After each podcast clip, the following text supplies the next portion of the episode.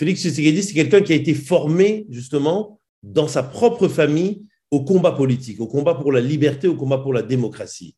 Une fois élu, ça a été un président qui a voulu appliquer justement les principes qu'il avait appris, c'est-à-dire ceux de faire de la RDC un véritable état de droit et de pouvoir mettre en œuvre la doctrine de l'UDPS, qui est justement ce parti euh, de Étienne Tshisekedi, euh, l'Union pour la démocratie et le progrès social, dont le slogan principal c'est tout pour le peuple.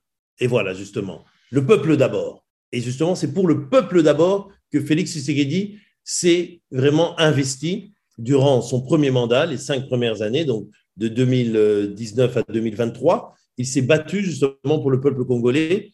Et c'est pour ça qu'aujourd'hui, il se représente devant les, euh, les Congolais et les Congolaises pour leur demander leur confiance et pouvoir faire un second mandat à partir justement d'un bilan, un bilan positif, avec par exemple des mesures phares telles que la gratuité, la mise en œuvre de la gratuité de l'école primaire, qui a permis à 5 millions d'enfants de venir, d'accéder à l'école, la mise en œuvre de la couverture santé universelle, qui a permis justement de lancer dans huit provinces du Congo et de bientôt l'étendre à l'ensemble du pays, la gratuité des soins pour les mamans et les, les bébés, et aussi la gratuité des accouchements, et qui a permis aussi au Congo de revenir sur le devant de la scène, par exemple, en organisant les Jeux de la francophonie.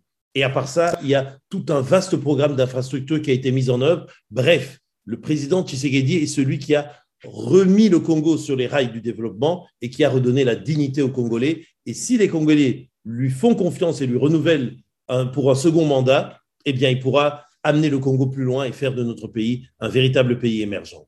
Là, vous avez déjà étalé euh, quelques points de son euh, programme, de ses mais on, les reconnaît comme celui qui a fait euh, beaucoup de promesses pour les Congo, notamment de faire de la RDC l'Allemagne du Congo. Qu'en est-il exactement? Ah ben Justement, c'est ça. Ça, c'est une vision. Ce n'est pas une promesse, c'est une vision. C'est-à-dire, le Congo doit devenir comme l'Allemagne, c'est-à-dire un grand pays industriel.